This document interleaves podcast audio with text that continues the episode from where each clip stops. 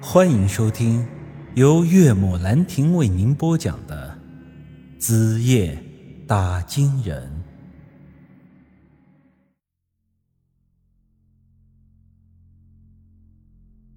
我估计啊，这陈三蛋还在愁着王富贵的事情，毕竟人死了，他是脱不得干系呀。我敲了敲他家的大铁门，大晚上的。谁呀？狗日的，是我。哎，宇哥，这都快三点了，嗯，你有啥事儿啊？这不就想着找你喝个酒，谈点事儿吗？吱啦一声，铁门开了。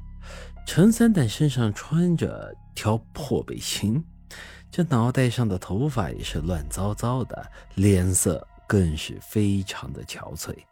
看样子是白天从王家村回来之后，就一直窝在家里，什么也没吃。他对着我打了个哈欠：“哼，宇哥，这都凌晨三点了，喝啥子酒嘛？”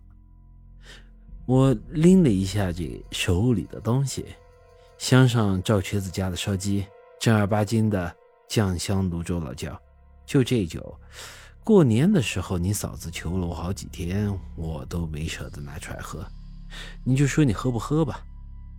陈三蛋一听，哟，赵瘸子家的烧鸡配泸州老窖，这他妈不喝白不喝。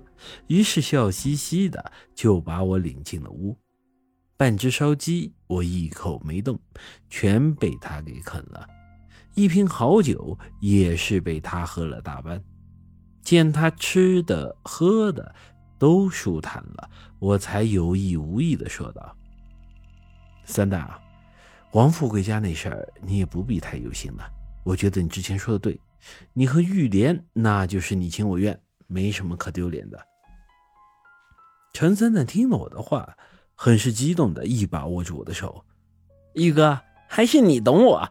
实话告诉你，刚才杨村长也来过我这儿。”那家伙把我劈头盖脸的骂了一顿，说我搞这种破事连畜生都不如，差点就把我都给骂自闭了。我心里暗笑道：“没想到这杨凯旋那书呆子也有发飙的时候啊！不过这事儿我倒觉得他一点都没错。陈三蛋干这事儿，别说是臭骂一顿了。”我要不是想从他嘴里套出点话来，老子今天把他腿都给打断了。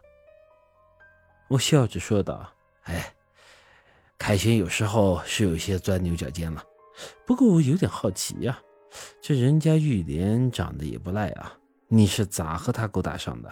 你这坨热牛粪是咋浇上那朵花的呢？”哼，玉哥，你说这话我就不乐意了。啥叫我这坨热牛粪啊？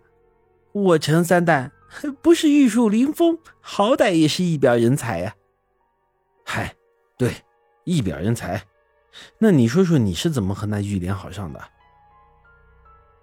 用老话说吧，嗯哼，这可能就是缘分了吧。我对他没了耐心，猛地一掌拍在桌子上。少他妈废话，说关键的。宇哥，你别着急嘛，嗯，听我慢慢说。那天下午，我舅舅给我那小表弟办满月，请我过去喝了顿满月酒。喝完以后呢，天都黑了，我才往家走。之后路过这束河的时候啊，我突然发现那河边有个穿红衣裳的姑娘。我走过去一问，才知道她是王家村的人。下午的时候也是出去走亲戚，回家的时候这不是在河边把脚给扭了吗？他走不动道，就只能坐在那里。嘿，宇哥，你也是知道的，我这人向来都是热心肠，大晚上的总不能把人家那姑娘留在那里不管吧？所以我就说，你把鞋脱了，给我看看你的脚。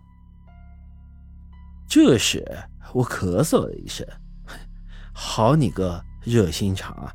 这他妈要是换个老太婆子在河边走不动道，我估计你恐怕就得装瞎子，啥也看不见了。说到这里，陈三蛋这脸色有些泛红了，听他的声音，我听得出来，接下来的内容可能就是要带点颜色了。那姑娘也不见外，就把这绣花鞋脱了，让我看她的脚。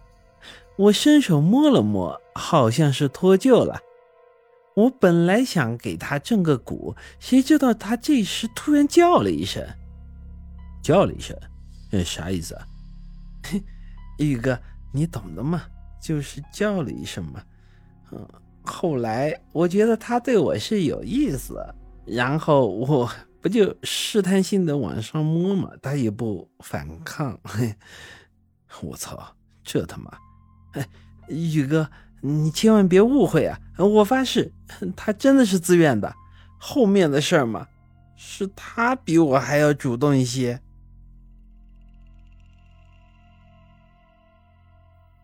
本集已经播讲完毕，欢迎您的继续收听。